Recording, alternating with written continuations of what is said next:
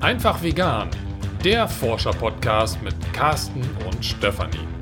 Komm mit auf eine Reise hin zu einem neuen Wohlstandsmodell, denn eines ist klar, weiter wie bisher geht es nicht.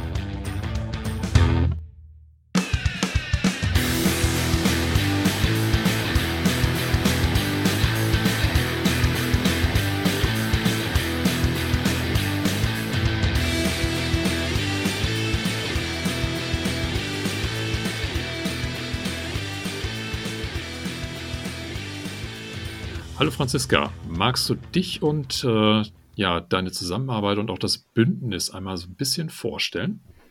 Ähm, ja, klar, gerne. Hi, ich bin Franziska. Ich wohne in Hamburg und ich bin aktiv im Bündnis Gemeinsam gegen die Tierindustrie. Das Bündnis gibt es seit 2019, also jetzt äh, ja, fast zwei Jahre, beziehungsweise ähm, haben wir uns da so angefangen zu gründen und haben für 2020 eigentlich ähm, eine Massenaktion äh, mit Camp geplant. Das mussten wir verschieben und haben das dann dieses Jahr durchgeführt. Und ja, unser Bündnis gemeinsam gegen die Tierindustrie, wie der Name schon sagt, hat eben äh, die Tierindustrie als Ziel. Ähm, wir ja, wollen die verschiedenen Facetten, ähm, die sozusagen die, die Tierindustrie verursacht, also die aus schlechten Auswirkungen sozusagen auf unsere Welt äh, irgendwie zusammenbringen und ähm, da von verschiedenen äh, Punkten aus äh, diese auch angehen und im Endeffekt ähm, abschaffen. Und wie bist du jetzt konkret dahin gekommen? Bist du ein Gründungsmitglied oder wie, wie haben sich die Personen zusammengefunden? Mhm. Also ich bin von Anfang an mit dabei im äh, Bündnis, auch im Gründungsprozess beteiligt gewesen. Ich bin schon boah, lange aktiv im Bereich Tierrechte und Tierbefreiung. Ich lebe seit über 20 Jahren vegan und habe ähm, ja so 2005 angefangen, so Tierrechtsarbeit zu machen. Äh, wir haben dann eine Gruppe in Hamburg gegründet, Tierbefreiung Hamburg.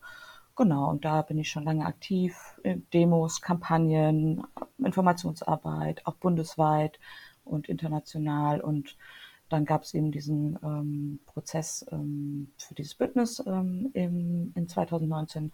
Und da haben wir uns als Gruppe Tierbefreiung Hamburg ähm, von Anfang an mitbeteiligt und ich auch als Einzelperson äh, war da ziemlich aktiv mit dabei. Hm. Bündnis heißt ja, es sind ja äh, mehrere Organisationen, sage ich jetzt mal so, also aus meinem Verständnis. Ähm, ist das tatsächlich so? Und wenn ja, war das von Anfang an auch schon so oder ist es im, im äh, Laufe der letzten Monate und Jahre dann auch noch ein bisschen gewachsen? Mhm.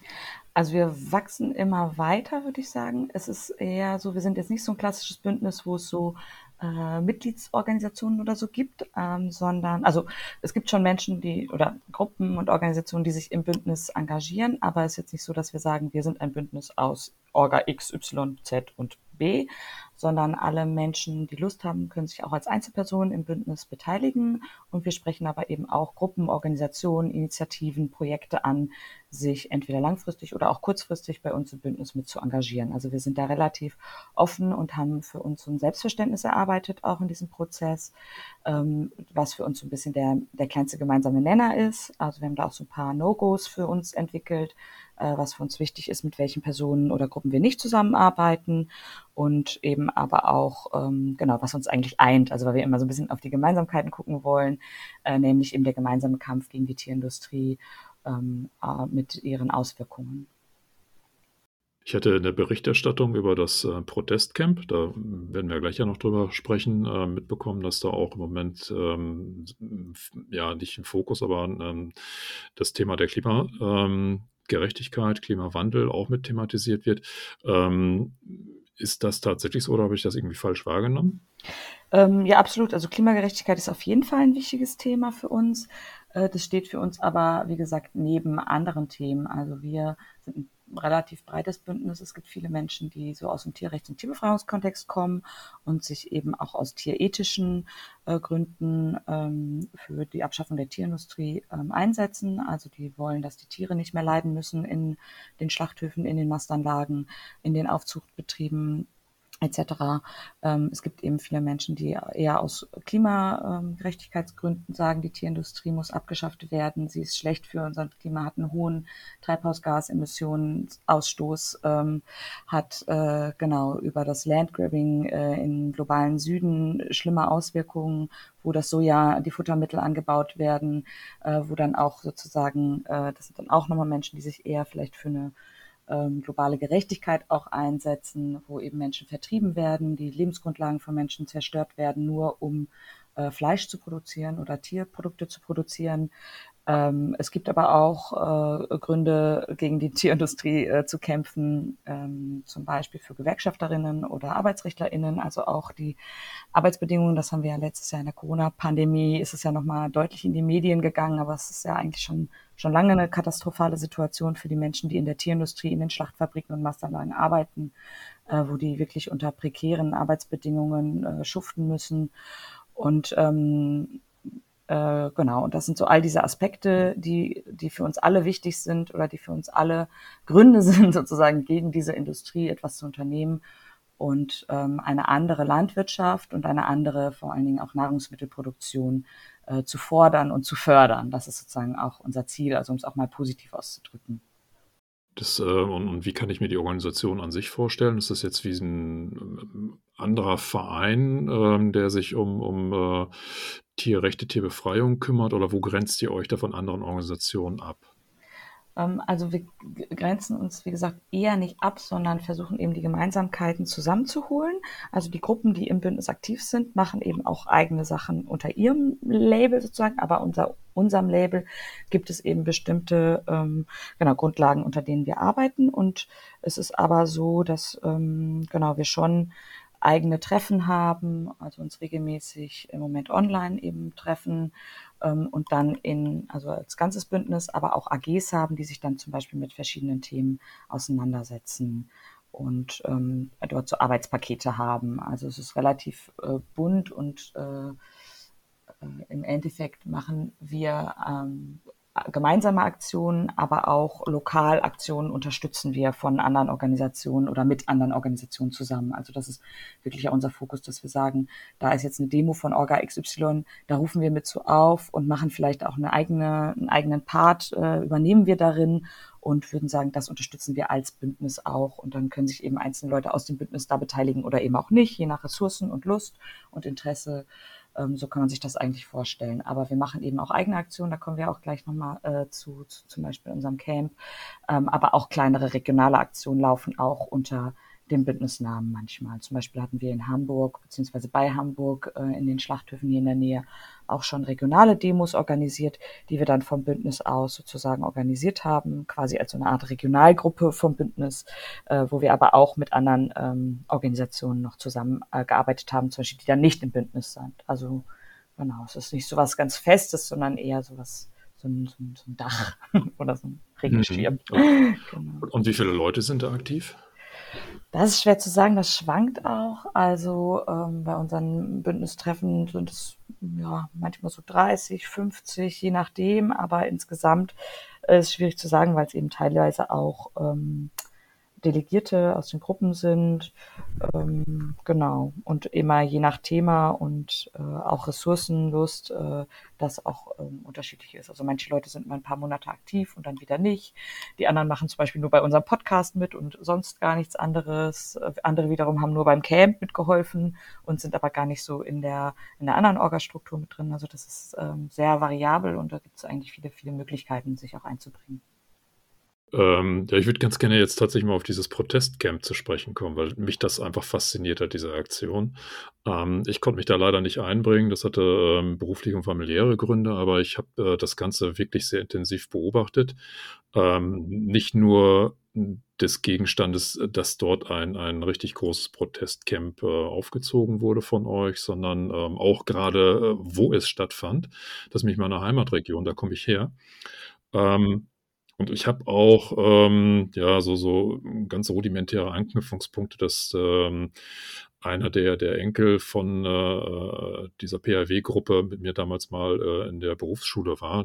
Den den kannte ich zumindest damals, äh, persönlich und das sind so sehr viele Anknüpfungspunkte, wo ich gedacht habe: „Scheiße, ich hätte da ganz gerne mitmachen wollen oder zumindest mal irgendwie 'n Tag vor Ort sein wollen.“ Ähm, ich habe es aber in den sozialen Medien, so gut es ging, halt nachverfolgt und ich fand das total klasse, was ihr da gemacht habt.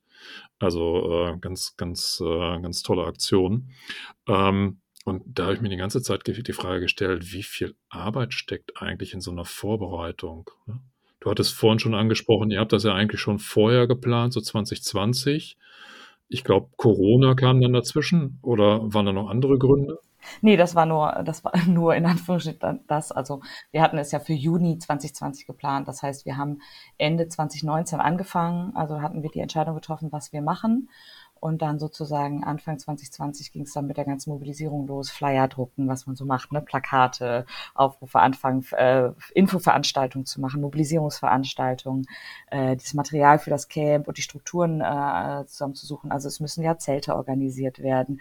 Es muss äh, Strukturen geben wie eine Küfa, also veganes Essen für alle, ähm, Toiletten, Sanitäranlagen, Strom. Wir hatten jetzt so, äh, wir haben das Camp mit Solarstrom äh, sozusagen ausgestattet und äh, all diese Strukturen oder auch ne, vor Ort dann ein Infozelt äh, und so Sachen, die müssen ja organisiert werden. Das hatten wir halt alles Anfang 2020 gemacht und dann zeichnet sich im März eben ab. Ähm, ja gut, das bis Juni äh, wird das nichts. Ähm, also es war ja auch eine sehr aufregende Zeit für alle irgendwie. Man wusste gar nicht, wie geht so weiter und dann haben wir gesagt, okay, das können wir gerade, das ist gerade einfach nicht möglich zu machen und äh, haben das erstmal auf Eis gelegt ähm, und uns für, nächst, für das nächste Jahr vorgenommen und sind jetzt äh, auch ja umso glücklicher, dass das dieses Jahr dann auch stattfinden konnte und äh, haben entsprechend dann Ende letzten Jahres sagen die ähm, die Orga wieder wieder aufgenommen, kann man eigentlich so sagen. Ja, und für alle, äh, Hörerinnen und Hörer, die das vielleicht im Vorfeld gar nicht so, äh, aktiv mitbekommen haben, also dieses Protestcamp, das ging wirklich über 'ne komplette Woche, ne? Ihr habt ja, äh, richtig was was Großes da aufgezogen. Ja, also es äh, wir hatten uns entschieden, ähm, eine Massenaktion zu machen. Das war uns auf jeden Fall wichtig. Also wir wollten ein Aktionscamp. Wir sind 'n Bündnis, das nicht nur sozusagen informieren will, sondern das auch aktiv werden will gegen die Tierindustrie.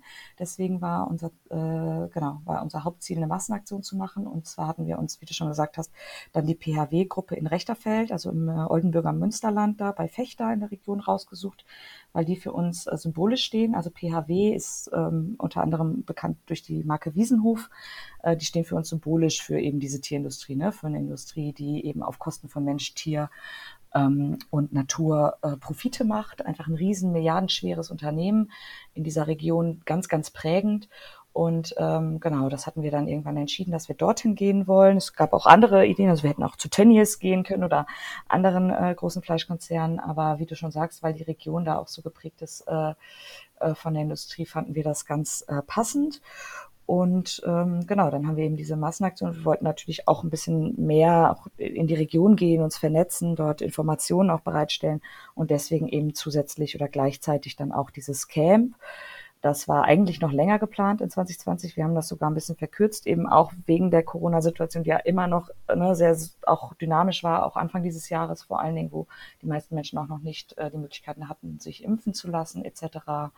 Und ähm, genau, insofern waren wir dann eine Woche dort, haben äh, an einem Tag eben diese große Aktion äh, gemacht bei PHW, bei der Hauptzentrale von PHW und dem Futtermittelwerk und drumherum hatten wir dann eben auch ein Programm mit Workshops, Diskussionsveranstaltungen, bisschen Kulturprogramm und waren vor allen Dingen auch für die Menschen in der Region dort offen und ansprechbar als, also das war als Versammlung angemeldet, ne? Es war quasi eine Demonstration, eine Dauermahnwache, das Camp.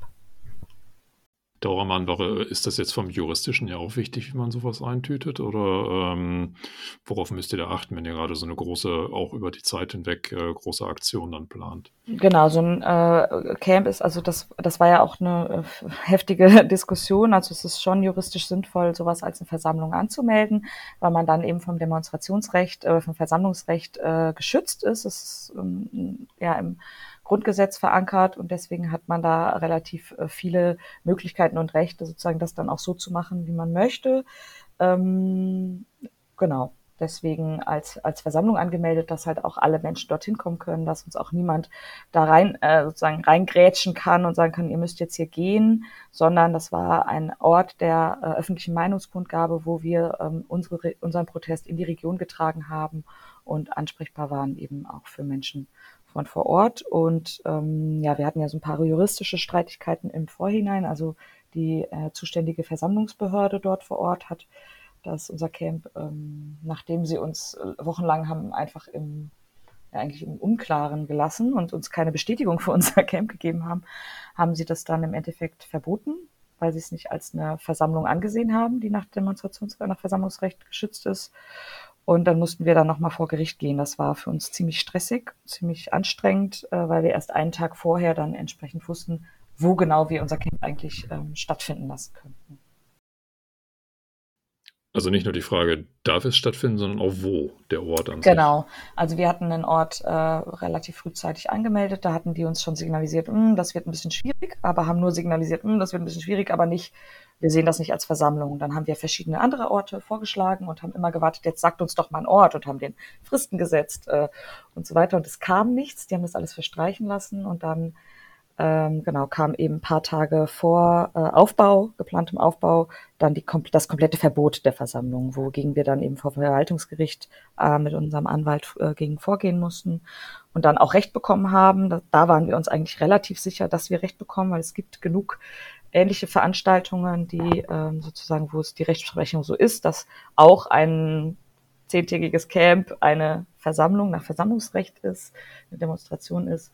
Und ähm, da mussten die uns dann, dann entsprechend auch irgendeine Fläche zuweisen. Das war dann leider so ein Landschaftsschutzgebiet mit so, ja, fast kopfhohem Gras, was da, oder sozusagen eine Wiese, die da, die wir dann, dann leider platt machen mussten. Das war auch ein bisschen schade, aber wir waren einfach dann froh, auch endlich ähm, eine Sicherheit und eine Fläche zu haben und dort aufbauen zu können. Und im Endeffekt, ähm, genau, war das dann auch ganz schön dort. Also die Fläche war dann für uns auch ähm, ganz passend von der Größe her. Wir hatten genug Platz auch, um die ganzen Hygienemaßnahmen ein, äh, einzuhalten und ähm, wie gesagt, haben dann vom Gericht auch Recht bekommen, äh, was wir auch erwartet hatten. Jetzt ist diese Region ja eigentlich gekennzeichnet genau durch diese Massentierhaltung, gegen die ihr da jetzt angeht. Ähm, wie ist das denn bei der Bevölkerung angekommen? Habt ihr jetzt nicht nur von, von diesen behördlichen Ebenen, sondern vielleicht auch von den Menschen, die dort vor Ort wohnen, ja und auch teilweise auch in wirtschaftlicher Abhängigkeit von diesen ganzen Strukturen stehen? Habt ihr da Gegenwind erfahren? Ähm, ja und nein, also das war total spannend. Ähm, wir hatten sehr viel Besuch, äh, schon auch bei, während des Aufbaus äh, von Menschen dort ähm, aus der Region, die dort wohnen, sind mit Auto, Fahrrad, zu Fuß vorbeigekommen und haben sich das erstmal natürlich neugierig angeguckt. Viele waren am Anfang auch so, äh, was macht ihr hier? Weil viele wenn sie das hören, gemeinsam gegen die Tierindustrie oder ne, auch wie das in den Medien transportiert wird, ein Camp gegen die Tierindustrie, gegen, die denken dann immer, wir sind gegen die Landwirte so und haben uns dann teilweise auch so ein bisschen so angepöbelt, hey, was macht ihr hier, geht weg oder so. Und dann haben wir die aber relativ freundlich angesprochen, sagt, eingeladen zu uns zu gucken, was wir, was machen wir denn wirklich, ne? Die eingeladen auch zu Workshops zu kommen zu, äh, und übers Camp geführt. Ähm, und dann hat sich das ziemlich schnell sozusagen mit eigentlich allen äh, sehr gut ähm, gedreht, weil sich dann relativ schnell gezeigt hat, dass auch die Leute aus der Region eigentlich genauso unter dieser Tierindustrie ähm, leiden eigentlich genau also was dagegen haben wie wir, nur aus anderen, vielleicht aus einem anderen Hintergrund.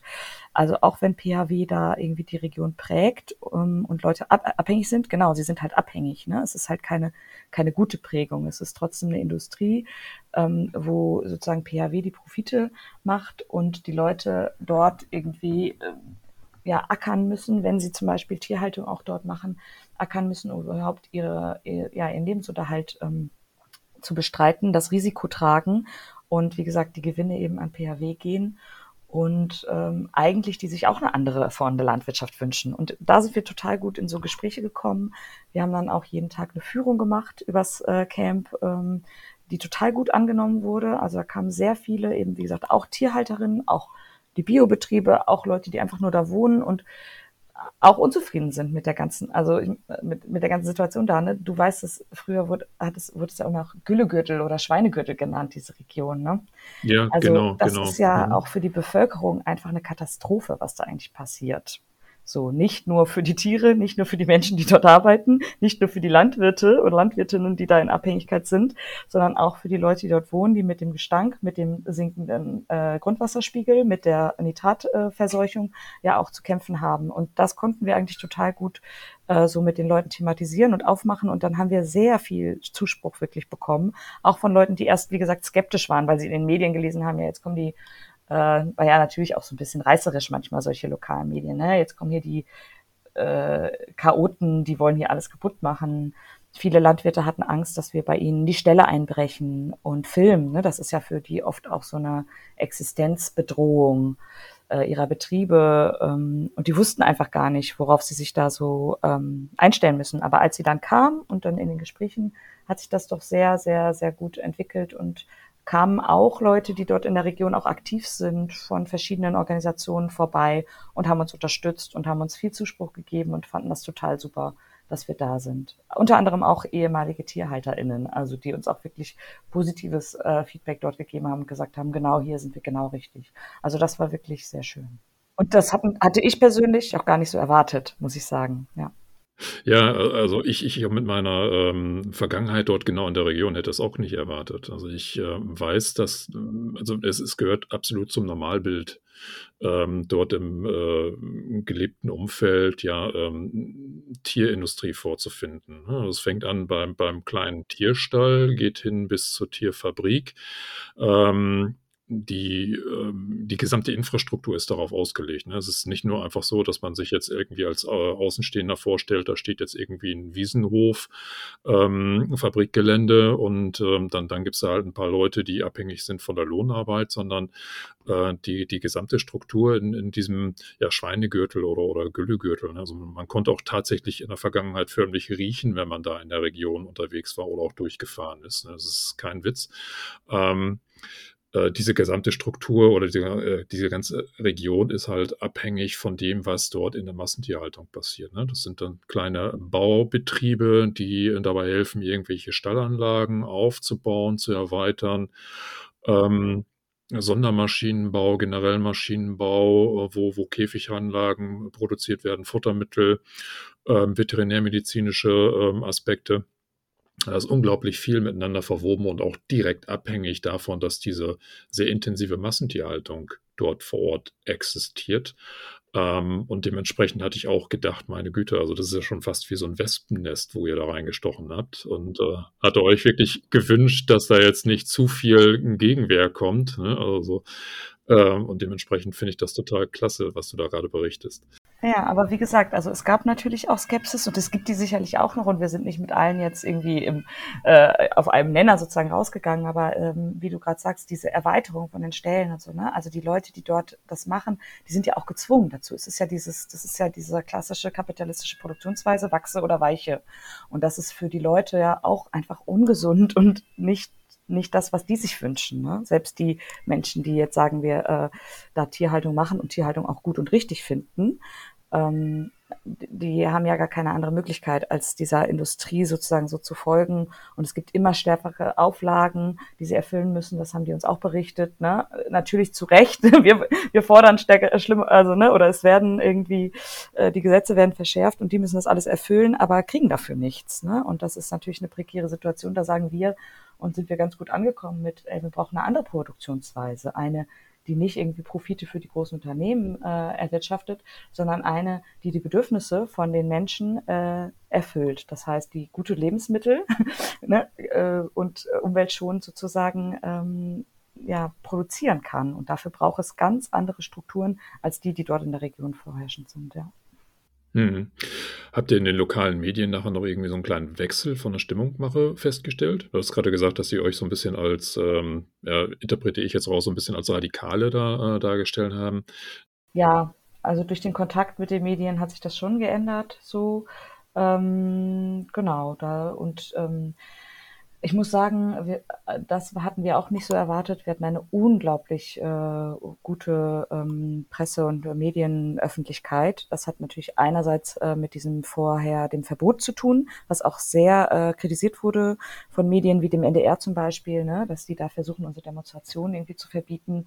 Ähm, das hat uns natürlich viele DPA-Meldungen, viel Presse äh, beschert, aber auch dann vor Ort, äh, dass wir die Presse eingeladen haben zu kommen, die auch übers Camp geführt haben, ähm, auch die Aktionen, ähm, auch die äh, Polizei hat ja relativ, äh, sage ich mal, positive Pressemitteilungen uns gegenüber rausgebracht. Äh, und ähm, da, da gab es ein großen, ähm, großes mediales Echo und das äh, wir ähm, im, im Großen und Ganzen dann äh, vor allen Dingen auch im Nachhinein als sehr positiv betrachten. Das äh, kann man auch ähm, auf unserer Webseite, da haben wir so eine Rückschau zu der Aktion, da kann man auch den Pressespiegel sehen. Äh, das ist schon einiges, ja.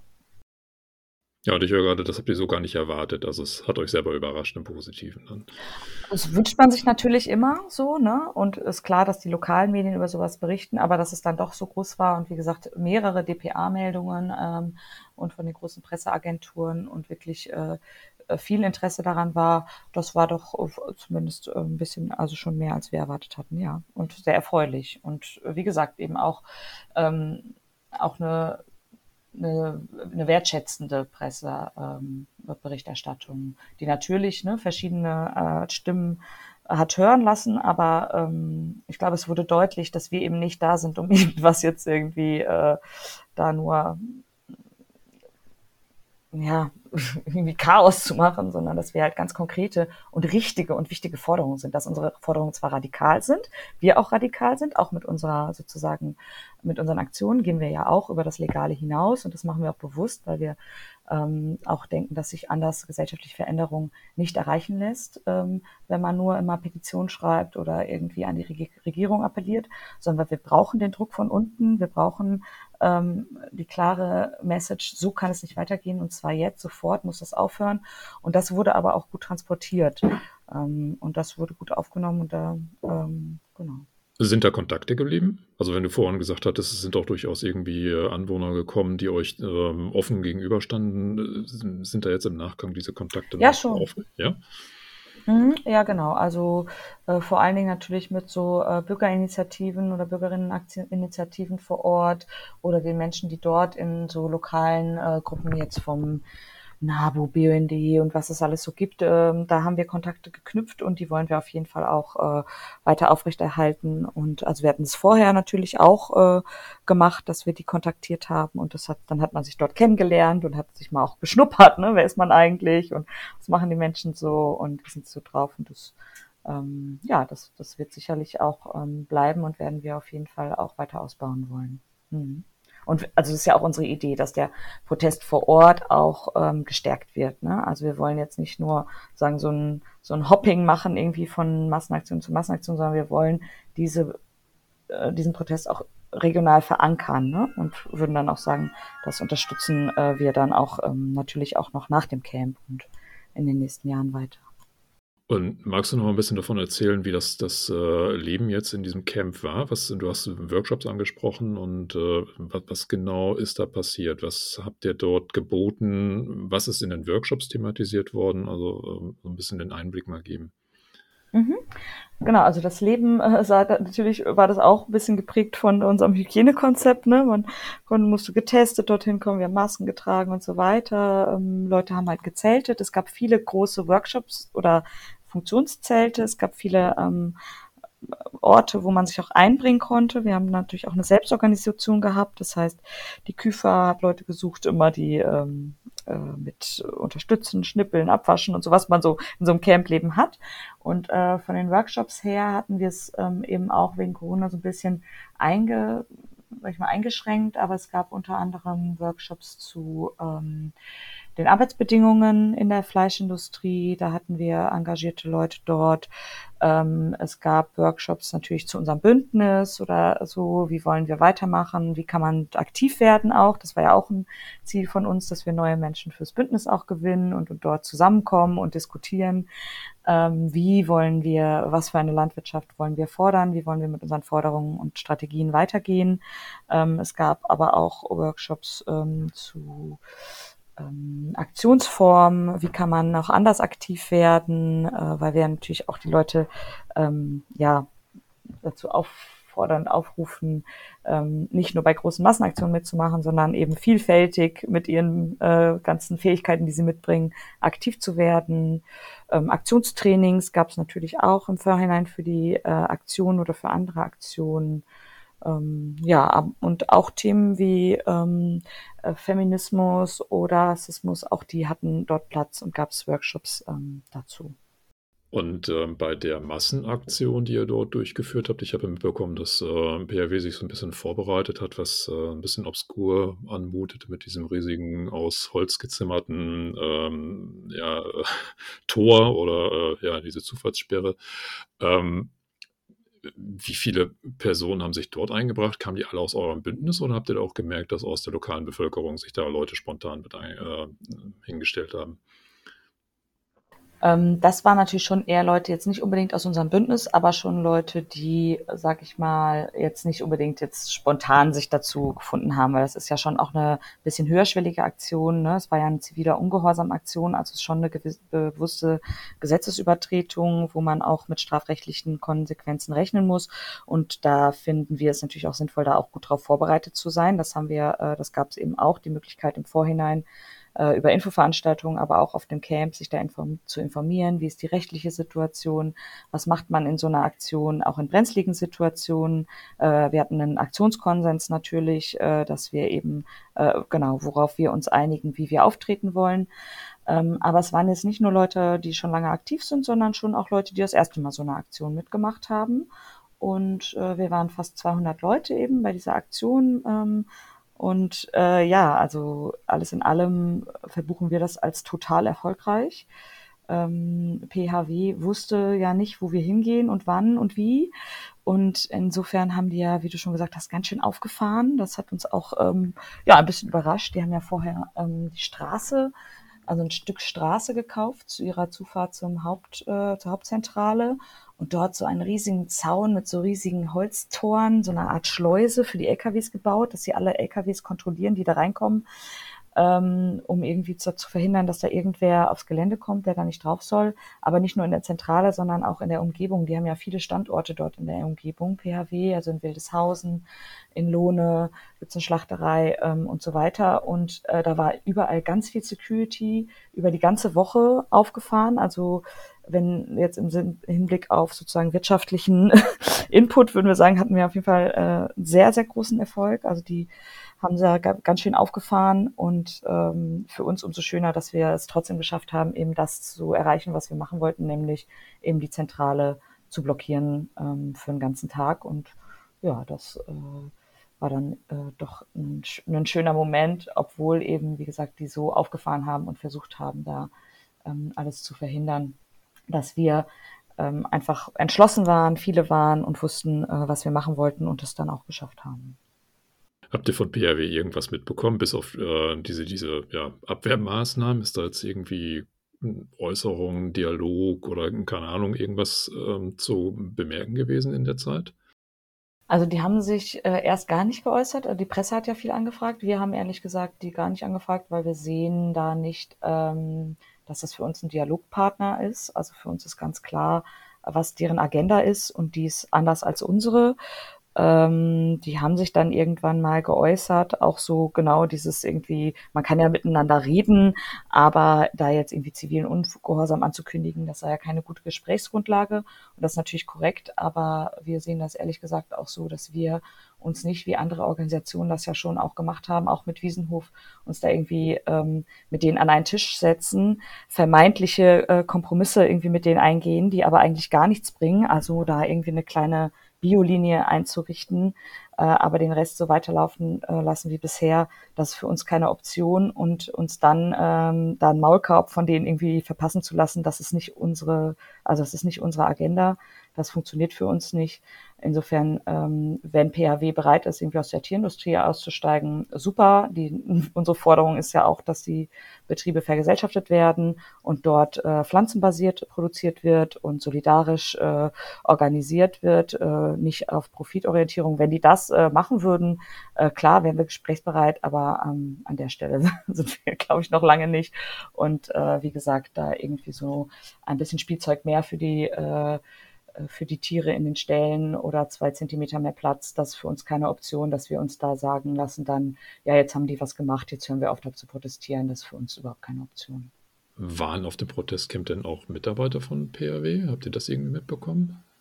Mm, mitbekommen nicht. Also man kann ja immer ähm, davon ausgehen, das war natürlich ein offenes Camp für alle zugänglich, dass ähm, auch die Unternehmen, auch die Polizei, die Repressionsbehörden dort Menschen vorsichtig einschleusen. Ähm, da gehen, geht man immer irgendwie von aus, aber da hat sich niemand zu erkennen gegeben. Also euer Resümee, ich höre das jetzt so raus, ihr, ihr ähm, seht das als vollen Erfolg, das komplette Protestcamp und auch die, die entsprechende äh, große Aktion mit dem zivilen Ungehorsam. Ja, absolut, genau. Also die Aktion war erfolgreich. Wir hatten eine gute Presseresonanz äh, und wir sind mit der Bevölkerung in gute Gespräche gekommen und ähm, ja, haben da unser Zeichen gesetzt. Und ähm, das sehen wir auf jeden Fall als Erfolg und sind davon jetzt auch ja, motiviert weiterzumachen. Ja, da sind wir genau bei dem Thema. Was passiert jetzt? also ist jetzt erstmal ein bisschen Ruhe, um, um äh, Kraft zu tanken. Das ist ja ein riesiger Kraftakt gewesen, ähm, weil ihr es ja auch nochmal auffrischen musstet. Ne? Also ich, ich glaube, äh, das ist ja nochmal etwas anderes, was äh, Kraft kostet, wenn, wenn ihr bestimmte Vorbereitungen zweimal durchführen müsst aufgrund der Corona-Situation kann mir vorstellen, dass der ein oder andere jetzt erstmal sagt, jetzt will ich die nächsten Wochen und Monate erstmal so ein bisschen ausspannen. Oder stehen schon die nächsten Aktivitäten vor der Tür? Also klar sind viele auch erstmal auf Ausspannen, aber es ist ja so, dass wir auch äh, vorher schon, also wir waren ja ein ganz frisches Bündnis, wollten diese Aktion als erste gemeinsame Aktion machen, um uns auch irgendwie kennenzulernen, miteinander aktiv zu werden, mussten das absagen. Und auch da haben wir ja schon sozusagen für uns Alternativen gefunden, die dann Corona-kompatibel waren, die wir gemacht haben. Also wir hatten ja vor der großen Massenaktion auch schon äh, kleinere Blockaden von auch von Schlachthöfen zum Beispiel gehabt. In Nordhessen bei Plukorn, ähm, bei Tönnies in Reda Wiedenbrück gab es eine große Blockade, die es auch bis in die Tagesschau geschafft hat, äh, letzten Sommer schon.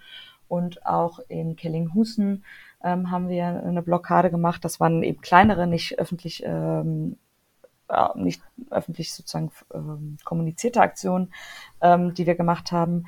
Wir hatten vorher schon eine ähm, Studie zum Beispiel veröffentlicht, wo wir gesammelt haben, wie viel öffentliche Gelder gehen eigentlich in die Tierindustrie, also wie viel von unseren Steuern, von äh, genau Subventionen und äh, Steuererleichterungen, Vergünstigungen für Tierbetriebe werden eigentlich schon investiert, die man eigentlich in eine andere Agrar, äh, Agrar sozusagen in eine Agrarwende, in eine andere Lebensmittelproduktion stecken könnte. Ähm, diese Studie haben wir veröffentlicht. Also wir haben schon, ne, wir haben auch einen Podcast angefangen, ähm, äh, uns mit äh, an anderen Aktionen beteiligt. Also wir haben schon andere Sachen gemacht und äh, in diese Richtung wird es wahrscheinlich auch erstmal wieder gehen, dass wir ähm, lokal uns weiter verankern wollen, den Protest äh, stärken wollen in den Regionen, äh, bei den verschiedenen Unternehmen ähm, und dort äh, vielleicht wieder erstmal kleinere Aktionen machen ähm, genau, aber auch als Bündnis weiter wachsen wollen. Also uns, wir sind äh, in der Klimagerechtigkeitsbewegung äh, vernetzt, in der Tierrechts- und Tierbefragungsbewegung vernetzt. Und da ähm, ist es uns auch weiterhin ein Anliegen, nicht nur sozusagen unsere eigenen äh, Schwerpunkte so zu setzen und Leute dazu animieren, bei uns mitzumachen, sondern natürlich auch andere Kämpfe so nach unserem äh, nach unseren Möglichkeiten zu unterstützen und zu supporten und äh, auch Soli-Aktionen oder ähm, zu machen oder uns an Aktionen zu beteiligen und ähm, zu Demonstrationen und Aktionen aufzurufen. Wenn ich das richtig gesehen habe, hattet ihr auch mal eine Zusammenarbeit mit Ende Gelände, jetzt vor gar nicht so langer Zeit, dass ihr da aktiv wart, oder habe ich das falsch mitbekommen? Ähm, ja, genau. Also es gab äh, jetzt äh, gerade bei der letzten Ende Geländeaktion auch Menschen von uns, die dort äh, sozusagen supportet haben und unterstützt haben. Ähm, genau, also da sind wir, es war jetzt nicht so, dass wir da was äh, zusammen gemacht haben, sondern dass wir einfach sagen, genau, das ist äh, für uns genauso wichtig. Ne? Wir wollen eine andere Welt, wir wollen eine Welt, ähm, in der irgendwie schonend mit unseren natürlichen Lebensgrundlagen umgegangen äh, wird, was eben auch die äh, Energieproduktion äh, betrifft, ähm, auch wenn unser Fokus jetzt die Tierproduktion ist und die klimaschädlichen und überhaupt ganzen schädlichen Auswirkungen dieser, äh, unterstützen wir eben auch solche ähm, Aktionen und Initiativen wie Ende Gelände oder es gibt ja auch so eine äh, Kampagne, die heißt Solidarisch geht anders. Da geht es darum, wie mit äh, der Krise, also der Corona-Krise und den Folgen umgegangen wird, wo wir sagen, auch da ähm, muss es einen anderen Umgang geben, der eben nicht auf Kosten wieder der Schwächsten ist, sondern da müssen auch die ähm, ja, diejenigen ran, äh, die profitieren äh, von, von den ganzen, von unseren Wirtschaftsstrukturen, äh, die müssen da auch jetzt in die Pflicht genommen werden, dafür zu sorgen, dass wir alle in einer guten und gesunden Welt leben können. Mhm, also ich finde das total gut und auch richtig, dass man da auch ähm, über den, den eigenen Fokus hinaus dann aktiv wird, ähm, weil wie du gerade schon sagtest, ne, es gibt äh, viele Initiativen, die eigentlich auch daran arbeiten, eine ganz andere Welt ähm, umzusetzen oder zumindest dann auch einzufordern ähm, und das auch ins Bewusstsein zu bringen, dass das notwendig ist. Also von daher äh, finde ich das total klasse. Ähm, wie kann man denn jetzt mit euch in Kontakt treten oder sich damit einbringen? Mhm. Also am besten in Kontakt treten kann man mit uns ganz einfach, klar, einfach klassisch per E-Mail. Also wer jetzt Lust bekommen hat, irgendwie, oh, da würde ich mal gern reingucken, ähm, was, was das denn jetzt genau bedeuten würde, auch aktiv zu werden im Bündnis, unbedingt einfach eine Mail schreiben an mail at gemeinsam-gegen-die-teeindustrie.org ähm, genau, oder uns auch über Social Media kontaktieren. Und dann äh, haben wir, wie gesagt, wir sind so in AGs organisiert und da haben wir auch Strukturen für, die sich ganz konkret darum kümmern, äh, wie können wir auch neue Menschen in unser Bündnis ähm, einbinden, egal welche Vorerfahrung ist, ob schon ganz viel oder ganz wenig oder gar keine oder ob schon in einer Organisation oder nicht. Und dann können wir eben äh, gucken, was euch da liegt und passt. Und dann werdet ihr eingeladen, also dann lernen wir uns kennen, dann werdet ihr zum Bündnistreffen eingeladen oder könnt auch direkt in AGs mitarbeiten, was euch interessiert. Ähm, und genau, ihr kriegt auch so ein Buddy äh, an die Hand, wenn ihr neu ins Bündnis kommt, dass irgendwie eine Person mit euch nochmal so Fragen klären kann, äh, weil es ja doch schon ein großes Bündnis ist und recht komplex. Ähm, und da sind wir, wie gesagt, sehr offen für neue. Im Moment gibt es noch wenig äh, Regionalgruppen. Also in Nordhessen gibt es schon eine, in Berlin hat sich so ein Zusammenschluss äh, gegründet. Also es gibt auch die Möglichkeit, regional aktiv zu werden ähm, und regional sozusagen den Protest auch zu stärken. Ähm, da sind wir aber noch, sage sag ich mal, so ein bisschen am Anfang. Cool, ja. Ähm, ich habe jetzt ganz zum Schluss nur noch eine Frage, die ist so ein bisschen äh, abstrakter. Ähm, und zwar geht es so um eine Zukunftsvision. Also wenn, wenn du dich jetzt gedanklich mal so ein bisschen reinversetzt, äh, wir schreiben das Jahr 2030, ähm, will jetzt schon fast sagen, die ideale Welt, aber wir haben das umgesetzt, was, was euer Bündnis jetzt äh, bisher auch einfordert. Äh, das hat sich irgendwie realisiert. Mal angenommen, dass das wäre tatsächlich so, wie könntest du dir eine Welt in einer solchen äh, ein, Tag in einer solchen Welt vorstellen? Was, was würde passieren? Wie würde das aussehen aus deiner Sicht? Wow, das ist natürlich, also 2030 sehe ich das tatsächlich leider noch nicht. Dafür bin ich, glaube ich, schon zu lange aktiv, dass ich merke, dass so Veränderungen äh, sehr, sehr langsam nur äh, vor sich gehen. Und äh, gut, das ist natürlich dann jetzt auch sehr persönlich äh, gefärbt. Aber ähm, also ich glaube, so einen, ob jetzt ein, einen Tag in einer perfekten Welt oder in einer guten Welt hieß es für mich, dass ich nicht ähm, dass ich nicht Dinge konsumieren muss, die auf Kosten anderer produziert werden. Also dass ich, wenn ich, äh, ich muss ja was essen, dass ich das, was ich esse, ich weiß, wo kommt es her und dass es irgendwie so produziert wurde, ähm, dass die Natur davon nicht äh, zerstört wurde und auch kein Tier dafür leiden musste. Ähm, ich glaube, an so einem Tag äh, wäre es so, dass ich mit, mit Menschen, Menschen begegne, ähm, die das machen, worauf sie auch Lust haben, die sicherlich auch das eine oder andere machen, was notwendig ist, aber es gerne machen, weil sie wissen, es ist einfach notwendig, ähm, damit wir uns irgendwie ähm, genau reproduzieren, sei das irgendwie äh, gemeinsam äh, sich darum zu kümmern, auf Kinder aufzupassen, äh, sei das äh, sich gemeinsam darum zu kümmern, dass es irgendwie sauber und ordentlich ist, der Müll.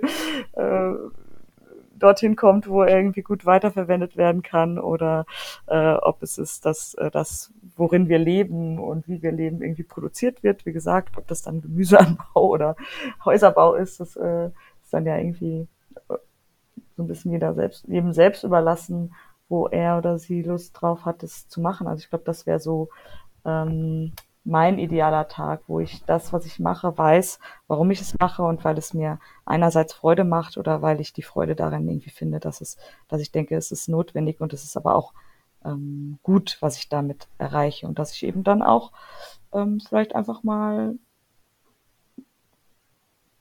ja, also ich finde es jetzt so schwierig zu sagen, irgendwie, ob das dann Buch ist oder ob das dann äh, Sport ist oder ob das irgendwie eine andere Form der Bewegung ist, die ich machen kann, weil ich sie machen kann, weil ich darauf Lust habe hab und nicht, ähm, weil ich mich dazu gedrängt fühle oder ja, von anderen dazu gezwungen werde, ähm, das zu machen, nur um mein Geld zu verdienen, damit ich meine Miete zahlen kann und so.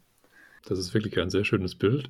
Ähm, ja, hoffen wir, arbeiten wir daran, dass sich das auch tatsächlich so schnell wie möglich bewahrheitet und umsetzen lässt. Okay, ja. Ja, super, Franziska. Ich bedanke mich ganz herzlich für das tolle Gespräch. Ähm, ich fand das super spannend, wie gesagt, äh, auch aufgrund meines persönlichen Hintergrundes äh, tatsächlich einmal mal zu wissen, was, was da jetzt alles so in diesem äh, Protestcamp ähm, oder was damit zusammenhängt. Ähm, hast du ganz zum Schluss noch irgendetwas, was du, äh, was wir vergessen haben, was aus deiner Sicht wichtig ist zu erwähnen oder was du unseren Hörerinnen und Hörern noch mitgeben möchtest? Ja, nee, ich möchte mich natürlich auch bedanken, dass ich hier die Möglichkeit hatte, bei euch ein bisschen was von uns zu erzählen. Und ja, wie gesagt, wir freuen uns über neue Mitstreiterinnen. Ihr könnt gerne auch ähm, natürlich äh, auf unserer Webseite so ein bisschen stöbern. Ich glaube, da gibt's viele auch interessante Informationen äh, für, für euch. Und ähm, wenn ihr über soziale Medien irgendwie unsere Sachen weiterleitet, äh, freuen wir uns auch, einfach ähm, größer, bekannter, breiter zu werden. Und ich glaube, ich kann nur allen mitgeben, ähm, wenn euch irgendwas nicht passt, äh, nicht nur sozusagen darüber schimpfen und sauer sein, natürlich auch wütend sein, aber ähm, man kann kleine Sachen erreichen, werdet aktiv, setzt euch ein. Ähm, ich glaube, nur wenn wir gemeinsam uns für eine bessere Welt einsetzen, dann kann es die auch irgendwann geben. Und insofern nicht aufhalten lassen, von wem auch immer, wer euch als äh, Spinnerin oder als irgendwie Träumerin oder so ähm, äh, ja, abtut. Ähm, ich denke, es braucht, äh, es braucht genau das. Es braucht ganz viel Wut und ganz viel äh, positive Energie, um genau, den ganzen Missständen in unserer Welt was entgegenzusetzen. Und ähm, ja, toll, dass ihr mit eurem Podcast da auch euren Beitrag äh, zu macht. Ja, danke.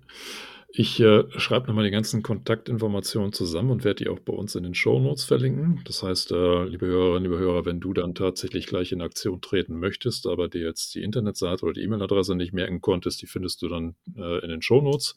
Kannst dich da durchklicken. Und äh, ja, dann äh, nochmal herzlichen Dank, Franziska, für das tolle Gespräch.